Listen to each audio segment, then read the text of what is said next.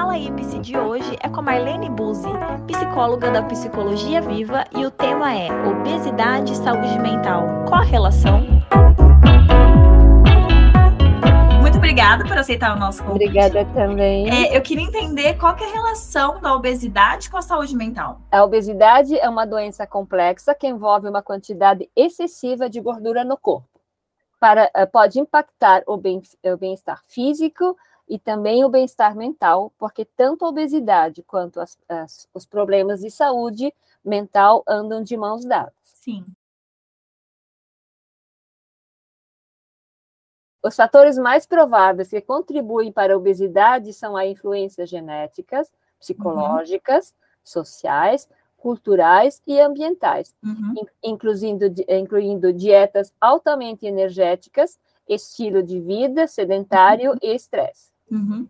Da mesma forma, ter problemas de saúde mental também pode influenciar o peso da pessoa. Por exemplo, o estresse, a ansiedade ou a depressão pode uhum. tornar uma pessoa mais propensa a recorrer à comida como um mecanismo de enfrentamento que pode levar ao Sim. ganho de peso eventualmente. Para a obesidade, esta, por sua vez, leva ao sofrimento emocional, que aumenta a dor e a inflamação do corpo que causa o estresse. É, acaba sendo uma bola de neve, né? Como você está falando. É, e quais as doenças que podem é, ser desenvolvidas? Então, a obesidade é, poderá desenvolver uma série de problemas de uhum. saúde mental, física e emocional, problemas cardíacos, diabetes tipo 2, que nesse caso o sobrepeso e a obesidade são os principais fatores que levam ao diabetes tipo 2. Uhum. Além do diabetes gestacional, pressão alta, aumento do colesterol e triglicerídeos, problemas renais e hepáticos, uhum. apneia do sono, acúmulo de gordura no fígado, infarto do miocárdio, acidente vascular cerebral e pode estar associado ainda ao surgimento de alguns tipos de câncer, segundo artigos recentes agora, né, que estão aparecendo. Ainda existe uma associação positiva entre a obesidade e vários problemas de saúde mental, incluindo distúrbios alimentares, uhum. ansiedade, depressão, abuso de substâncias, estresse crônico e baixa autoestima. Pessoas obesas muitas vezes se tornam introvertidas ficam em casa Sim. e a sua produtividade também pode diminuir em, em função do isolamento. Muitos estudos científicos demonstram que o excesso de peso não apenas aumenta o risco de câncer e de doenças cardiovasculares, como também, quanto maior o índice da massa muscular, maiores são as chances de desenvolver depressão, especialmente em mulheres, devido ao impacto do psicológico da doença. É, e é importante frisar que é, tem maior propensão, né? Mas não existe uma regra, né? Não é, não, não é porque a pessoa ela tem uma depressão que ela vai desenvolver obesidade e vice-versa, né? Isso, isso, né? Maior isso propensão. E isso. por que que as pessoas obesas, elas têm 25% mais chance de desenvolver a ansiedade e a depressão? Como eu falei, né? Não é uma regra, mas ela tem um, uma, uma maior chance de desenvolver. Por quê? Isso, inclusive vários artigos até chegam a comentar que 55% das pessoas, uhum. principalmente em pessoas mais idosas, uhum. pode, pode desenvolver uh, uh, ansiedade e a depressão. É uma taxa muito alta, né? É muito alta, sim. Né? Pesquisas têm mostrado que a relação entre a obesidade e a depressão parece ser bidirecional, ou seja, o sobrepeso e a obesidade pode aumentar a probabilidade de depressão. Da mesma uhum. forma, as pessoas com uh, sobrepeso estarão mais propensas à depressão e, consequentemente, à ansiedade. A boa notícia é que há evidências científicas que indicam que pequenas mudanças de estilo de vida, como a prática da atividade física Sim. em qualquer intensidade, pode ser uma vez na semana, uhum. na, uma vez na semana, pode reduzir muito o risco de desenvolvimento, de desenvolvimento da depressão, bem como uh, entender a conexão entre as doenças e fazer, e fazer acompanhamento psicológico que aborde simultaneamente é de suma importância. É, as pessoas precisam entender o quanto o exercício físico ele é importante, né? Ele é, é funda mal não faz, ele é fundamental para a nossa saúde, né? Com certeza, atividade física, boa alimentação, elas estão conectadas em todas as áreas, né? E, e nesse caso sobre é, sobrepeso e a saúde mental, isso é fundamental, né?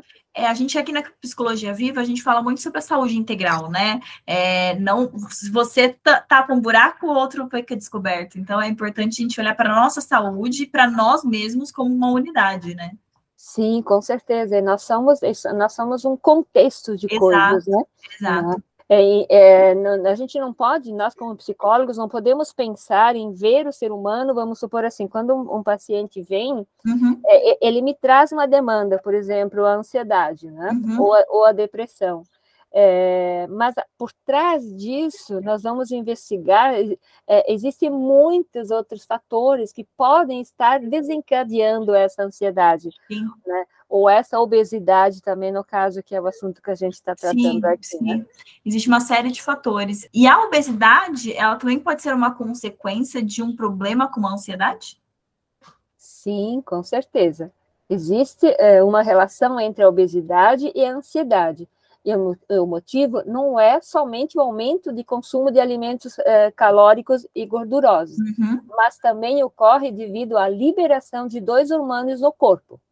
Um responsável pelo estresse, o cortisol, que tem como efeito estimular a produção de gordura no organismo para ser utilizada em casos de crise alimentar ou momentos de luta, eh, e outros responsáveis, e o outro, né, responsável pela sensação de bem-estar, a serotonina. Uhum. A pessoa ansiosa acaba comendo em excesso como busca inconsciente para aumentar sensações desagradáveis como estresse, cansaço, solidão, tristeza e raiva, gerando compulsão alimentar, podendo levar ao quadro de sobrepeso e até mesmo a obesidade. Muito sério, né? É, com certeza, né? É, e ainda, a obesidade pode ser consequência de comportamento de pessoas muito ansiosas, que têm um ritmo acelerado de vida, sem tempo para se alimentar saudavelmente e para realizar atividades físicas. E então, é uma consequência, né? Sim, e para quem está ouvindo, né, e para conseguir reconhecer, para ver se realmente tem alguma coisa que não está indo muito bem, quais são os principais sintomas é, que a saúde mental pode indicar de que não está, as coisas não estão muito de acordo? Então, é, o nosso corpo fala e mostra evidências de que precisamos cuidar da nossa saúde mental por isso, é fundamental darmos importância ao autoconhecimento para que possamos identificar esses sinais. É, eu gosto sempre de usar esse, esse é, um tipo um tema né, uhum. que fala muito, que descreve muito, né, como a gente pode identificar se estamos doentes mentalmente. Então eu vou ler, eu vou ler esse trecho que é bem interessante. Por favor. É, como nascem as doenças? Engole o choro, engole sapo, cala a boca, cala o peito, mas o corpo fala. E como fala? Fala a ponta dos dedos batendo na mesa, fala os pés inquietos na cama, fala a dor de cabeça, fala a gastrite, o refluxo, a ansiedade. Fala o nó na garganta atravessado, fala a angústia, fala a ruga na testa, fala a insônia, o sono demasiado. Você se cala mas o falatório interno começa. As pessoas adoecem porque cultivam e guardam as coisas não eh, digeridas dentro de seus corações. Expressar-se tranquiliza a dor. Dor não é para sentir para sempre. Dor é vírgula. Então, faz uma carta, um poema, um livro, cante uma música, pegue as sapatilhas e sapateie, faça piada, faça texto, faça quadro, Faça encontro com amigos, nem que seja virtualmente. Faça corrida no parque. Fale para o seu analista, fale para Deus. Se pinta de artista, converse so, é, sozinho.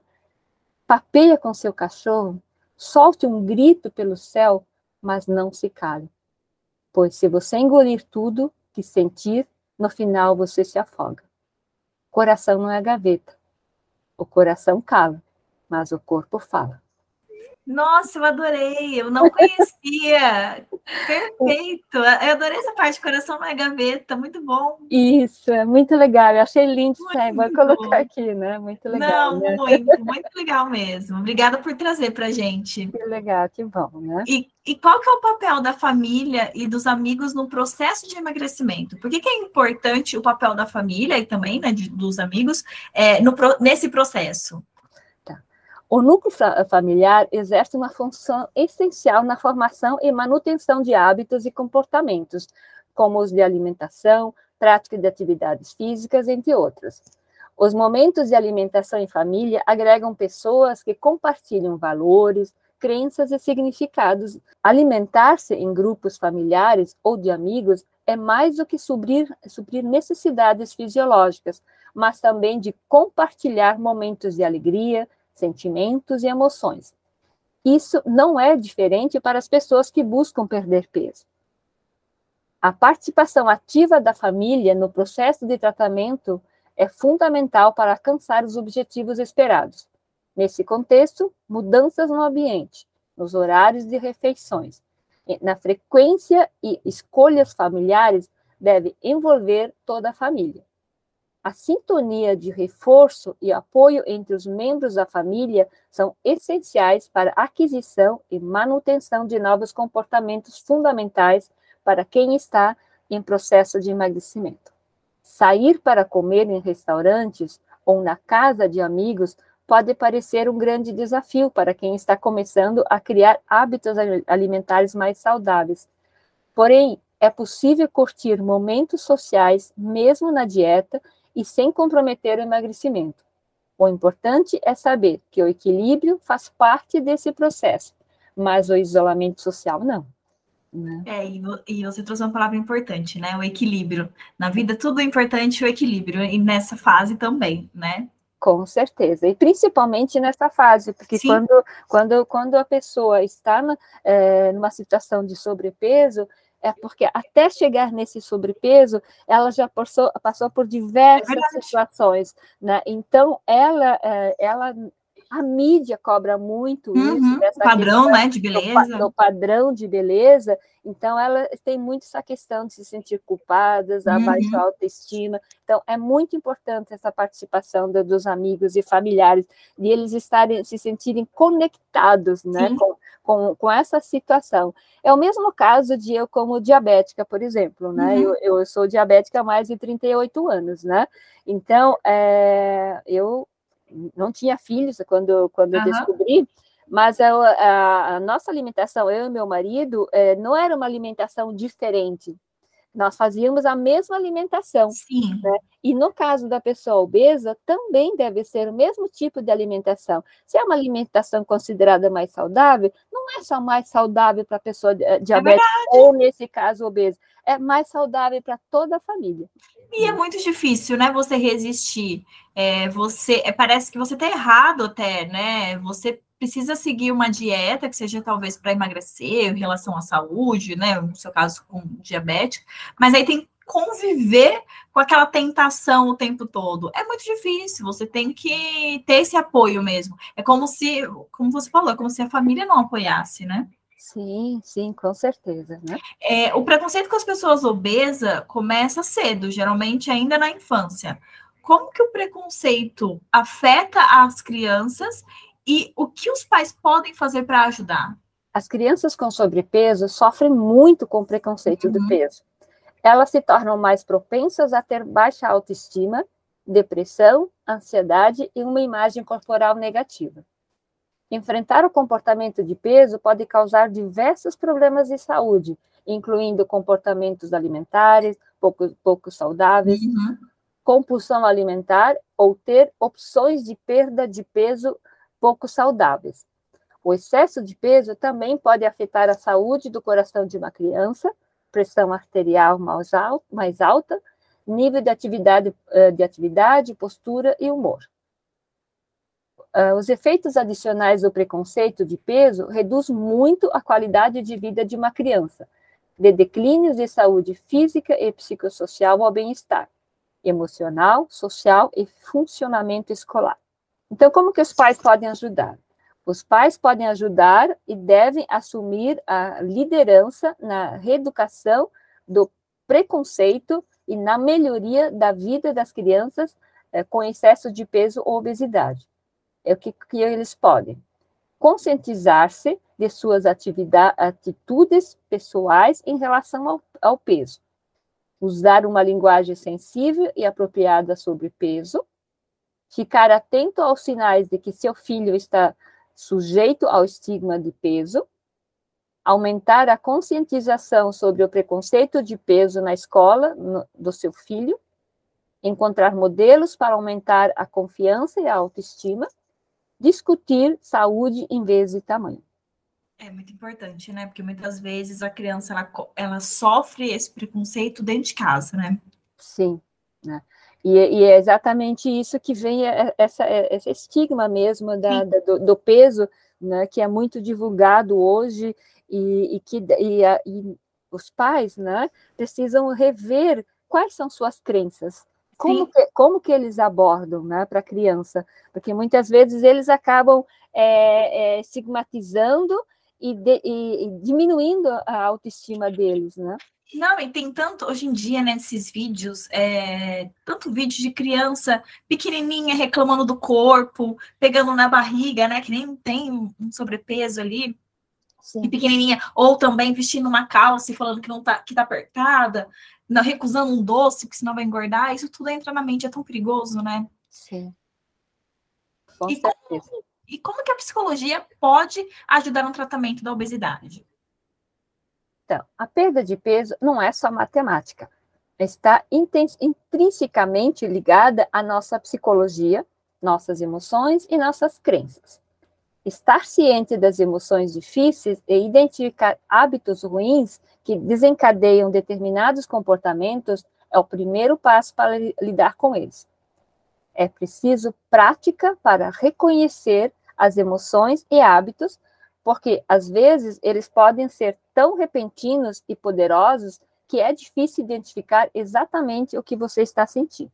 Para uma pessoa com sobrepeso ou obesidade, os desafios da saúde mental podem parecer um obstáculo seguir práticas de estilo de vida saudáveis. As boas notícias é que uma pequena eh, perda de peso pode melhorar ou prevenir os problemas de saúde associados à obesidade. A jornada de peso pode ser difícil e desafiadora e tem seu próprio conjunto de barreiras psicológicas é aqui, nesse caso, que eu, que eu quero trazer, é a terapia cognitiva comportamental, que é uma das abordagens dentro da psicologia que trata a obesidade. É uma das abordagens que eu atuo, inclusive, na, psico, na psicologia viva, né? Então, a terapia cognitiva comportamental pode ajudar porque ela irá trabalhar em torno da mudança de seus processos de pensamento e padrões de, eh, de pensamento, o que, por sua vez, ajudará a mudar os padrões de comportamento, alimentação excessiva, sedentarismo, reações ao estresse. O acompanhamento com terapias psicológicas, como a TCC, tem se mostrado muito eficaz para a perda de peso, porque esse estilo de terapia permite que a pessoa obesa entenda as causas de sua alimentação desordenada e a ensine a lidar melhor com a ansiedade, a depressão e os efeitos mentais da obesidade que podem levar ao excesso da alimentação. Nossa, quantas dicas valiosas! Eu só tenho te agradecer. É, foi, é, foi, um papo muito bom, com muita informação. Eu espero de verdade que a gente possa ajudar outras pessoas. É, é um assunto delicado, é um assunto difícil, que, que traz muito sofrimento, né, para quem está passando. Mas a mensagem que a gente quer passar é que esse sofrimento não precisa ser enfrentado sozinho. Tem auxílio, tem ajuda e tem um, uma ajuda profissional, que é acima de tudo, pronta para auxiliar nesse período. Então, só tenho te agradecer pelo nosso papo, por essa entrevista, e espero poder contar com você novamente numa outra oportunidade. Eu que agradeço imensamente e concordo plenamente com a tua fala. Com certeza, aqui na Psicologia Viva, é, tem muitos profissionais. Eu Sim. tenho ouvido é, vários comentários muito positivos, realmente, de profissionais que estão ajudando muito uh, as pessoas na, de uma forma geral. E a questão da obesidade e da ansiedade e depressão, eles são fatores assim mundialmente já é considerado uma pandemia inclusive Sim, é né? verdade. Né? né? já é considerado nós somos o país mais ansioso do mundo isso é tão perigoso é, e aí isso também desencadeia também a questão da obesidade também né Sim. Então, eu só tenho que agradecer também essa oportunidade de estar aqui, gratidão imensa. Imagina. Tá? Esse foi mais um episódio. Até o próximo Fala aí, Psi.